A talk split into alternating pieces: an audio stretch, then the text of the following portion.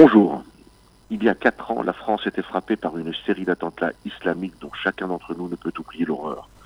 Il y a quatre ans seulement, les terroristes islamiques ont tué des Français pour ce qu'ils écrivaient, représentaient ou étaient. Il y a quatre ans déjà, l'équipe de Charlie Hebdo était décimée, des policiers étaient abattus et des juifs étaient assassinés simplement parce qu'ils étaient juifs. Chacun de nous a en mémoire ces heures sombres, ces images et les visages des victimes. Il y a quatre ans, la France, bien que sonnée, trouvait la force de se réunir par millions pour dire non à la haine. Il y a quatre ans, l'immense majorité du peuple français était Charlie, policier et juif.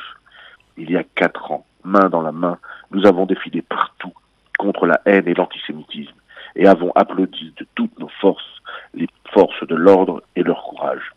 Il y a quatre ans, le choc était si fort que nous imaginions que rien ne pouvait briser le socle des valeurs qui nous unissaient, tous, quelles que soient nos origines, notre couleur, notre religion et nos différences.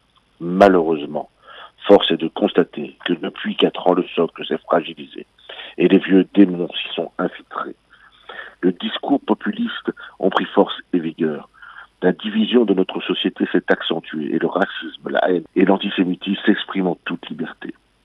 La lutte sociale a elle-même changé. Les revendications légitimes se sont faites infiltrer et manipuler.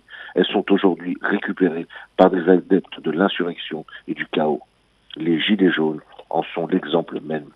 Ce mouvement populaire unique qui exprimait avec force le ras-le-bol d'une population abandonnée depuis 30 ans au moins par tous les gouvernements, s'est lui-même aujourd'hui transformé. Pas un d'entre nous ne peut rester sourd et aveugle à la souffrance que vivent au quotidien au grand nombre de nos concitoyens. Personne ni aucun parti n'a le monopole du cœur. Ce combat pour plus d'égalité et de fraternité est le nôtre. Mais que voit-on à côté de ce peuple fatigué? Nous y voyons des casseurs, des voleurs, des nostalgiques de la révolution permanente ou de la peste noire. Nous voyons apparaître, ça et là, des slogans et des menaces dignes des heures sombres de notre pays. Nous voyons des images de saccage, de chaos et de violence, de drame. Face à ces dérives est le silence complice. Qu'attendent les gilets jaunes pour crier haut et fort non à la violence, non au racisme, non à l'antisémitisme? Pourquoi ce silence? Pourquoi le silence des Mélenchon, Le Pen et autres populistes? Aujourd'hui, quatre ans après avoir applaudi les forces de l'ordre, elles sont attaquées, insultées, et certains ont même appelé à prendre les armes. Aujourd'hui, les attaques antisémites se multiplient partout.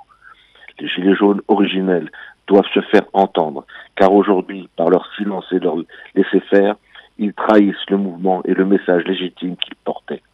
Certains ont essayé de discuter. Ils sont aujourd'hui menacés de mort. Nous n'avons pas le droit de nous taire, tout en défendant avec toutes nos forces l'aspiration à enfin plus d'égalité et de fraternité, nous avons le devoir de condamner les fossoyeurs de la démocratie qui aujourd'hui ont quitté leur tanière et veulent nous faire basculer du fascisme rouge au brun. Gilets jaunes, réveillez-vous avant qu'il ne soit trop tard et que ceux que vous croyez être des vôtres ne prennent le pouvoir pour mieux vous contrôler et vous maîtriser. À la semaine prochaine.